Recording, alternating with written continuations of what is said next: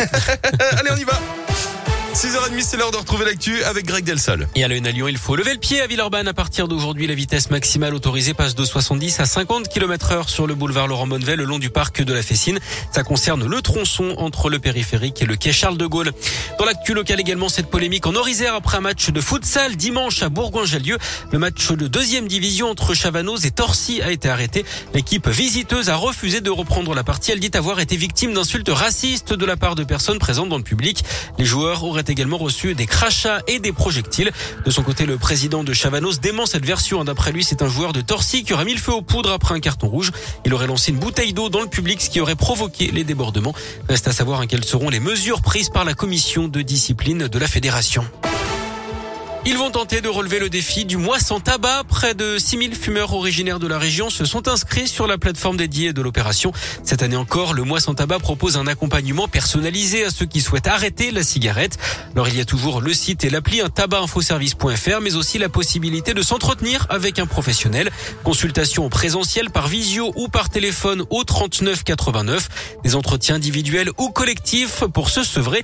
Une méthode qui visiblement fait ses preuves, Léa Dupérin. Oui, car d'après l'Agence régionale de santé, l'aide d'un professionnel augmente de 70% les chances de réussir son sevrage. Les volontaires sont en tout cas de plus en plus nombreux à se lancer chaque année. D'après le baromètre de Santé publique France, depuis le lancement du mois sans tabac en 2016 et jusqu'en 2019, 1,8 million de personnes ont essayé d'arrêter de fumer. Un élan collectif de 30 jours, durée jugée essentielle, hein, puisque si elle est atteinte, les chances d'arrêter de fumer définitivement sont multipliées par 5. À noter que les traitements par substitut nicotinique sont remboursés par l'assurance maladie sur prescription et ce depuis 2018. D'ailleurs, ces remboursements enregistrent chaque année un pic pendant le mois sans tabac. Et en trois ans, le nombre de personnes ayant eu recours à ces traitements a triplé. D'après Santé publique France, en 2020, plus de 3 adultes sur 10 âgés de 18 à 75 ans déclaraient fumer quotidiennement avec 15 points d'écart entre les plus bas et les plus hauts revenus. Une nuit de tension dans la métropole de Lyon entre dimanche et hier. Des incendies de poubelles et de voitures ont été signalés dans plusieurs communes. Un homme a également tenté d'incendier un bus TCL. Il a lancé des cartons enflammés dans un bus de la ligne C3 au Mas du Taureau à Vanvelin. Les cartons ont pu être sortis avant que le feu ne se propage au reste du véhicule.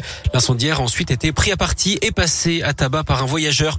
Harry Habitant soupçonné dans une affaire de viol. L'acteur de 47 ans était en garde à vue hier d'après aujourd'hui en France. Certains médias affirment que la plaignante serait sa femme.